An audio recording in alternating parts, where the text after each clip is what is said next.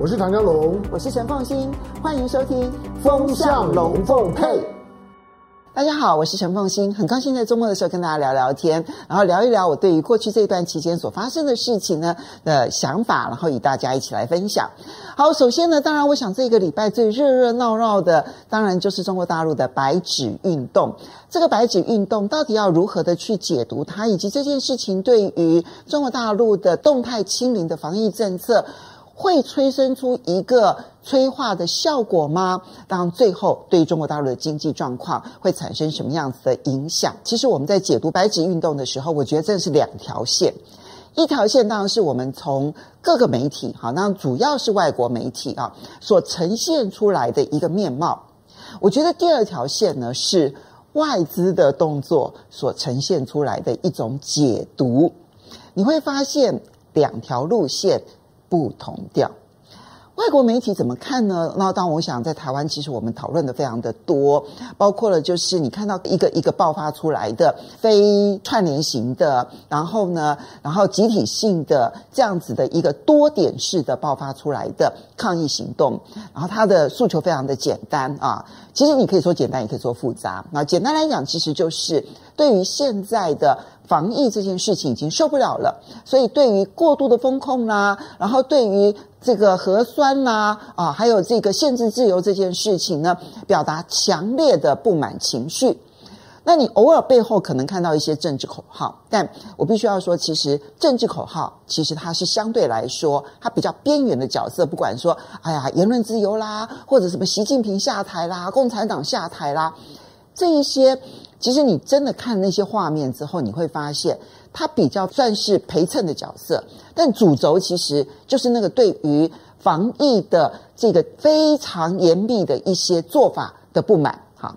那这个不满情绪。当然，对中国大陆来讲，以维稳的角度来讲，当然是冲击非常的大，所以各国媒体很关注。那关注的角度呢，可能就会在想说：哎呀，这一定会有强力镇压，强力镇压完了之后呢，这整个的情况会变得更加的严重，然后民众的不满情绪会更加的高涨。好，这个呢是外国媒体的一个解读的一种模式。好，这是我们得到的一个新闻的这个讯息。可是另外一边呢，是外资的动态。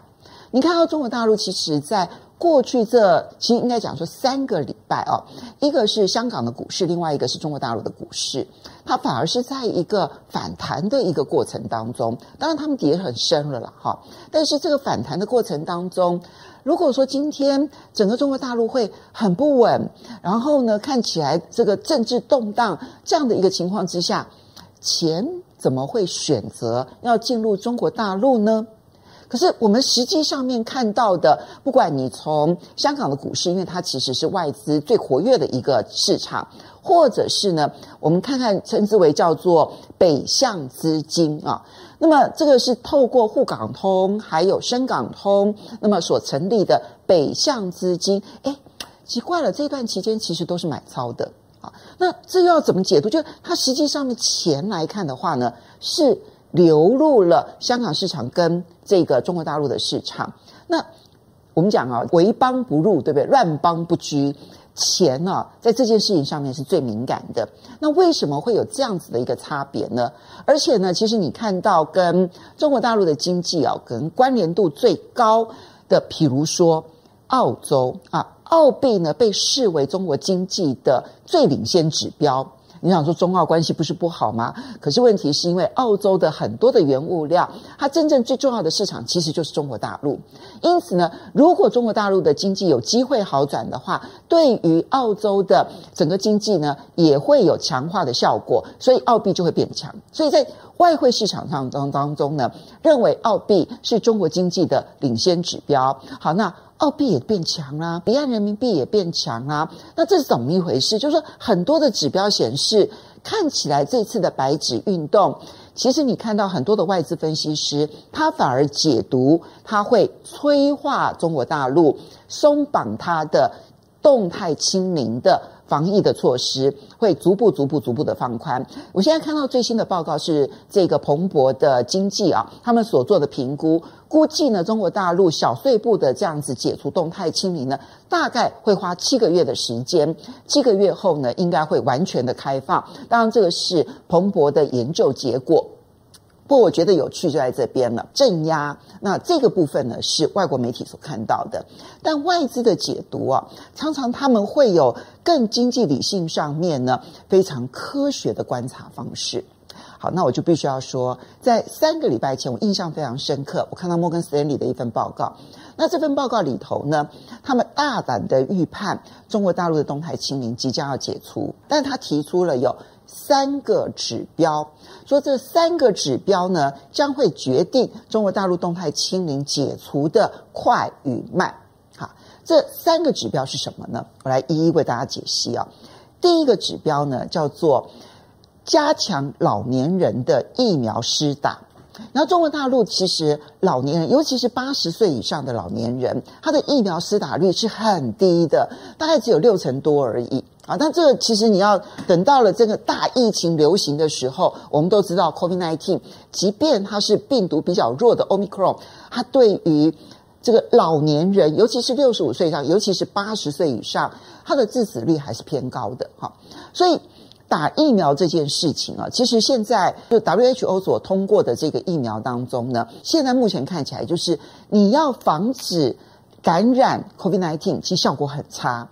但是防重症其实效果是好的。如果你不能够强化你的老年人的疫苗施打率的话，那么等到大流行的时候，那死亡人数真的是会快速的上升。这是任何一个国家其实呢，当都曾经经历过的一个压力。而中国大陆呢，其实打疫苗的比例并不偏低，可是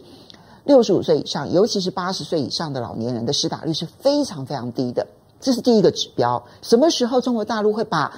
帮老年人施打疫苗作为它的政策主轴的时候，就是要改变的时刻点了。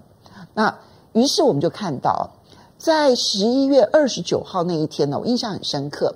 当天呢，陆港股要大涨，但是下午的时候说下午呢就会有很多的放宽措施了。就下午呢，真的国务院的卫健委啊，就防疫防控的这样子的一个单位，他就出来开记者会，啊，这个大型的记者会，然后呢给记者问到宝，啊，央视问什么什么问题，人民日报问什么什么问题，问了很多的问题。那最后呢，其实很多媒体的结论就觉得说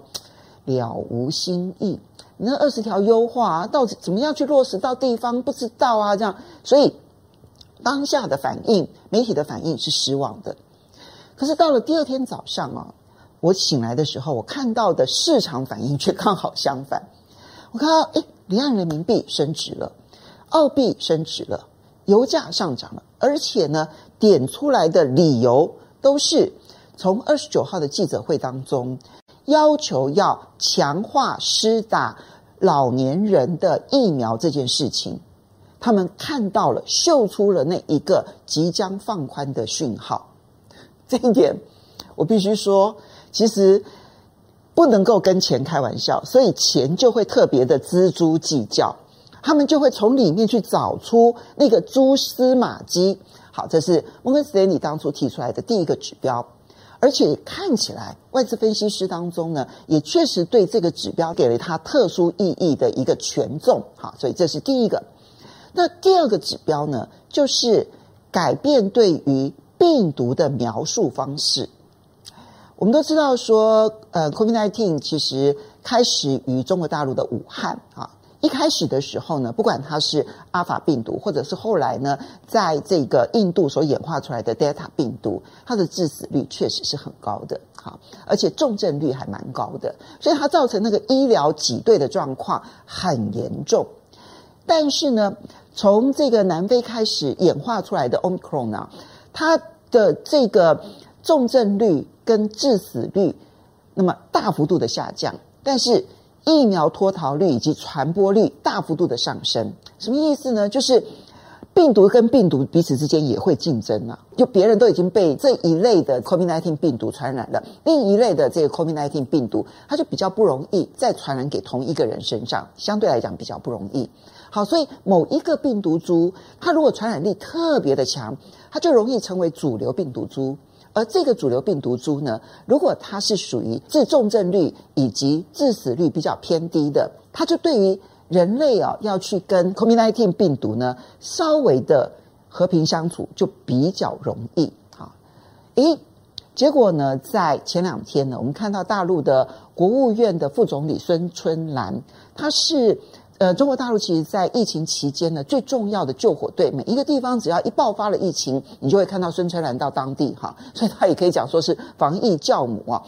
他也开了记者会，然后呢，接着他开始传递出来这个病毒。并不可怕的讯息。当然，这里面呢，他特别提到了，就是说，嗯，现在呢，它的演化确实致病率、致死率已经降低了。当然，也可能跟疫苗普遍施打是有关系的。然后再加上呢，治疗的方式其实有很大的进展。几个因素之下，所以他就提出来说，整个的大陆的防疫防控呢，开始出现了一个重要的转折的一个时间点到了。诶。改变了对于病毒的描述，所以你看到这个第二个指标开始实现了。那第三个指标是什么呢？摩根斯丹利认为第三个指标是中国大陆什么时候可以让 mRNA，那这里面当然是两种主要的疫苗，然后一种就是辉瑞跟 BNT 的这个疫苗，然后另外一种呢，其实就是这个美国的莫德纳疫苗。什么时候核准 mRNA 的疫苗可以施打的时候，他们认为这三个条件如果具备的话，就是那一个动态清零的防疫政策要逐步的放宽的时刻点。mRNA 这个指标还没有实现。好，那我们不确定什么时候会实现。从我的角度来看，我觉得那个方向是明确的，因为从三个多礼拜前，外资圈里头开始传出来，中国大陆会逐步的放宽防疫这件事情，其实做的呃过程，我必须说波折很多，也看得出来那个反反复复、犹豫不决。那么，当然，台湾曾经经历过那一个从严格清零，然后到开始逐步的放松。那我们一度曾经病例数高涨的速度非常非常的快，我觉得台湾并没有做得非常的好。那么主要的原因是因为呢，呃，如果说决定要放宽的话，理论上来讲，包括了快筛剂，包括了治疗的药物，包括了 PCR 的量能，都应该要同步准备好的时候，我才要放松嘛。而不是说等到说我已经决定要放松的时候，你的药物准备也不够，然后呢，你的这个快筛剂准备也不够，你的 PCR 的这个量能准备也不足，所以我们在今年初的时候，你就看到一堆的乱象，其实是跟那个准备不足是有关系的。可是，即便是像台湾，当然我们的土地面积是比较小的，我们都花了，你看从今年的二月一直到现在十二月了。整整花了将近十个月的时间。我们现在当然感染疫的人数也不能说是真的很少，可是呢，逐步逐步的下降，大家就开始逐步的觉得说，好像比较心情放松了，因为身边比较多的人，当然可能包括自己本人，都已经感染过了一次之后，他对于病毒的威胁感开始大幅度的降低。那么这个过程，我们走了十个月。那中国大陆要走多久，我不知道。那我觉得它不会是一个很顺利的过程，而且它其实是一个，反而是一个最大考验的一个过程。可是方向哦，你一旦就是放了，其实你就很难收回来。我觉得这才是一个观察的一个指标。所以我把摩根斯丹利观察的三个重心点提供给大家。那么，因为对对中国大陆而言呢，我觉得它的经济也到了一个非常重要的转折点。